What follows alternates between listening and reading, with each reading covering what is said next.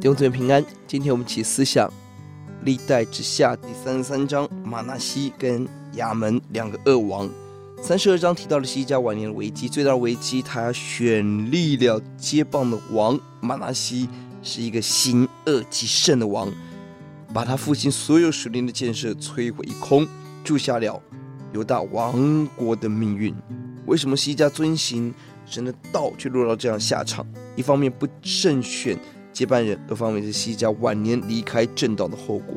马来西的恶行可以分为两组：A 是我们看到一到三节是建筑偶像，第六节也是儿女金火关照法术。此在一方面让我们生活充满了各种的偶像，伤害自己，破坏别人的娱乐、情欲、情绪、忙碌等等；二方面。四到五节是破坏圣殿，七到九节是在圣殿中立偶像。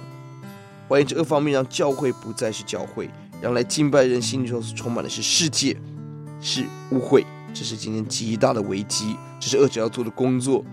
而我们看到神的工作，神没有放过这个恶王玛拿西。他虽然他这样的行恶，神仍然管教、怜悯。十、十八节差遣先知来提醒、责备，不听。接下来，敌国巴比伦进攻，不但犹大国被打败，连玛拿西自己都被掳，这极大的刑罚管教，而这是神极大的怜悯。十四到十七节，玛拿西悔改了，悔改之后，十四节做军事建设，十五、十六节做信仰的重建，除掉偶像，重修祭坛，学习献祭。从国家领导者的角度来看，已经为时已晚，因为十七节，百姓仍在丘坛献祭。表面献给神，内里不顺服，拜偶像已经积习难改。这样的悔改对个人玛拿西来讲是有效的，但对整个国家已经无效了。以及作者在总结玛拿西一生十八到二十节的时候，提到神的警戒，他的祷告，提到他的犯罪，建的丘坛亚舍拉，雕刻了偶像。其实悔改神怜悯，但所造成的影响有时无法扭转。弟兄姊妹，我们一定要看到，今天我们每个决定对自己、对后代、对教会。有很大的影响，就是我们战经回应神。